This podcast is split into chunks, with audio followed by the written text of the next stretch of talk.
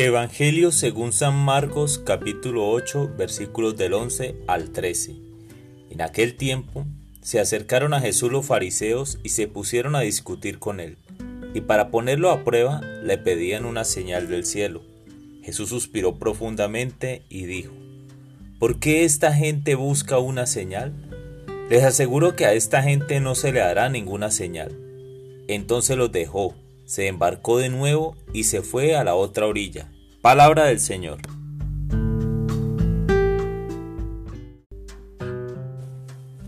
Hola mis amigos.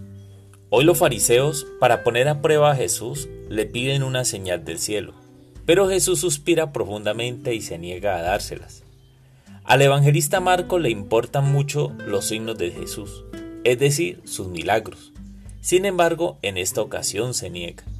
Los milagros no son para probar una doctrina, sino manifestaciones palpables de la salvación y del mesianismo de Jesús. Cada curación o milagro muestran un color diferente del arco iris de la buena noticia para el hombre de hoy. Ahora bien, Jesús suspiró profundamente. Esto equivale a expresar un sentimiento de pena, es decir, tuvo un decaimiento de la moral, una expresión de dolor afectivo Dios ama a los hombres, mas no el pecado. Creo que en nuestra relación con Dios con frecuencia hemos pedido señales. El problema es que pedimos señales para que se nos autorice vivir en algún pecado o situaciones que no aportan a la meta de alcanzar la felicidad. ¿Recuerdas cuando pediste una señal o autorización del cielo para vivir una relación amorosa con alguien que definitivamente no te ayudaría a crecer o ser feliz fácilmente? o aquel trabajo que viste como una señal del cielo, pero que te incita a la mentira o el engaño?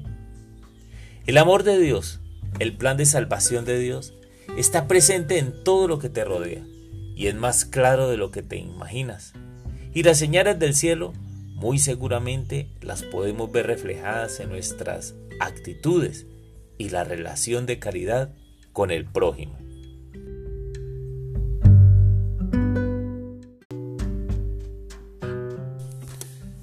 Amado Jesús, tú eres la señal del cielo.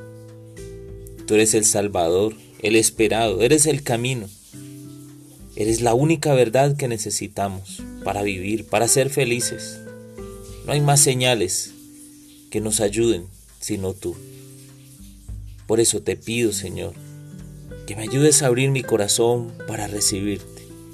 Sé que estás a la puerta llamando pero es una puerta pesada que no deja que entres.